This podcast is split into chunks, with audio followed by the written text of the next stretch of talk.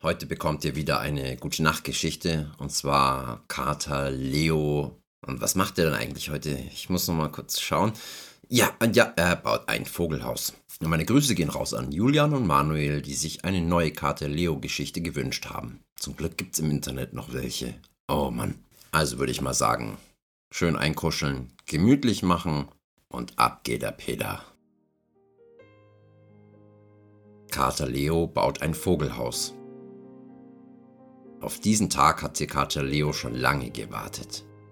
Miau. Endlich wieder allein zu Hause. So schön Feiertage und Besuch auch sind, aber irgendwann braucht man als Kater auch mal wieder seine Ruhe.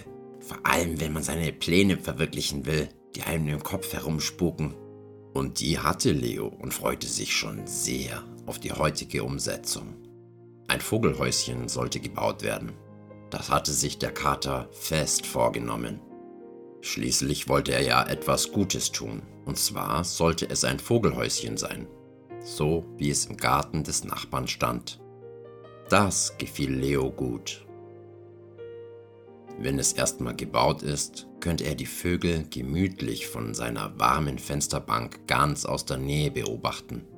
Ich hätte da nie Langeweile und die Vögel, die hätten immer was zu futtern, war seine Idee.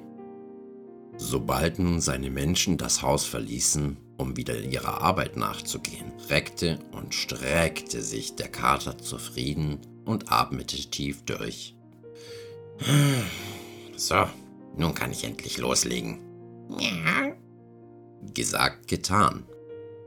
Hm, als erstes muss ich in den Keller, um zu schauen, ob ich das Werkzeug und das Material finde, welches ich benötige, dachte sich Kater Leo. Schnell huschte er die Treppe herunter und fand zum Glück eine leicht geöffnete Tür, die direkt zur Kellerwerkstatt führte. Leo hielt sich gern hier unten auf, denn es roch hier angenehm nach Holz und war warm und kuschelig. Wenn es ihm im Haus zu langweilig wurde, schaute er gern seinem Herrchen zu, wenn er hier etwas reparierte oder neu entwarf. Nur die lauten Geräusche der Bohrmaschine und der Fräse waren nichts für Leos empfindliche Ohren. Dann verzog sich der Kater und kam erst wieder um die Ecke, wenn es aufhörte.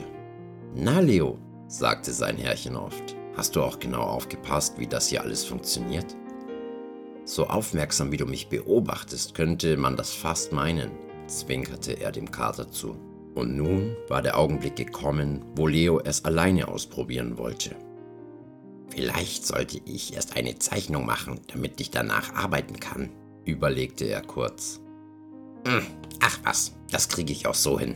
So kompliziert wird es schon nicht werden. Ja, also zuerst brauche ich das Material. Er blickte um sich und fand genug Holz, was in den Ecken der Kellerwerkstatt aufgestapelt war. Dann brauche ich Nägel, einen Hammer und ähm, natürlich äh, eine Säge. Hm, ach ja, und ein Zollstock wäre auch nicht schlecht. Wo ist der nur? Leo sprang auf die Werkbank und durchsuchte alle Schränke und Kästchen auf dem Regal, in denen alles ordentlich sortiert war. Aber vom Zollstock war leider keine Spur. Naja, das kriege ich auch ohnehin, dachte sich der Kater und begann mit dem Holz zu hantieren. Die drei Holzstämmchen, die Leo als Gerüst für den Aufbau der Futterfläche brauchte, hatten alle verschiedene Längen und mussten zuerst auf eine Länge gekürzt werden. Dafür gibt es doch eine Säge, dachte Leo und begann einen Stamm nach dem anderen mit der Säge zu kürzen. Ritsch, ratsch, machte die Säge und die ersten Holzspäne sausten umher. Aber sobald Leo die Hölzer verglich, hatten sie immer noch unterschiedliche Längen. Er legte sie nebeneinander, dann übereinander und sägte hier noch ein bisschen und da noch ein Stückchen. Als er glaubte, es ganz gut hinbekommen zu haben, versuchte er sie im Dreieck aufzustellen und sie mit Hilfe eines Drahtes miteinander zu verbinden. Aber jedes Mal purzelten sie dabei zu Boden, in alle Richtungen. Ist das anstrengend? Kein Wunder, dass es nicht klappt, wenn man keinen Helfer zum Festhalten hat, schimpfte der Kater und war nun etwas verzweifelt. Ach so ein Mist, dachte Leo ich beginne lieber mit der Futterplatte und dem Dach darüber. Dafür suchte er sich die passenden Holzstücke heraus. Die mussten miteinander vernagelt werden, damit daraus ein Häuschen wurde. Leo schnappte sich den Hammer. Jetzt mussten nur noch die Nägel her. Mit dem Hammer in der Pfote sprang Leo auf die Werkbank. Durch den schweren Hammer geriet er kurz aus dem Gleichgewicht und polterte auf das Regal mit den ordentlich sortierten Nägeln und Schrauben. Oh nein, auch das noch! Die ganzen Nägel und Schrauben fielen klirrend aus ihren Kästchen und lagen nun verstreut auf der gesamten Werkbank und auf dem Kellerfußboden. Aber der Kater behielt die Ruhe und fand es jetzt sogar etwas übersichtlicher. Nun sammelte er die passenden Nägel vom Boden und begann fleißig zu hämmern. Autsch, das war meine Pfote. Er leckte kurz daran und entdeckte einen Tropfen Blut auf der kleinen Wunde. Schnell spurtete der Kater nach oben die Treppe hinauf, holte ein Pflaster und klebte es auf die kleine Verletzung. Dann flitzte er wieder nach unten. Hm, das tut ja gar nicht mehr weh, freute er sich und war ein bisschen stolz. Weiter geht's. Immer wieder traf Leo mal daneben, aber er hämmerte unermüdlich weiter.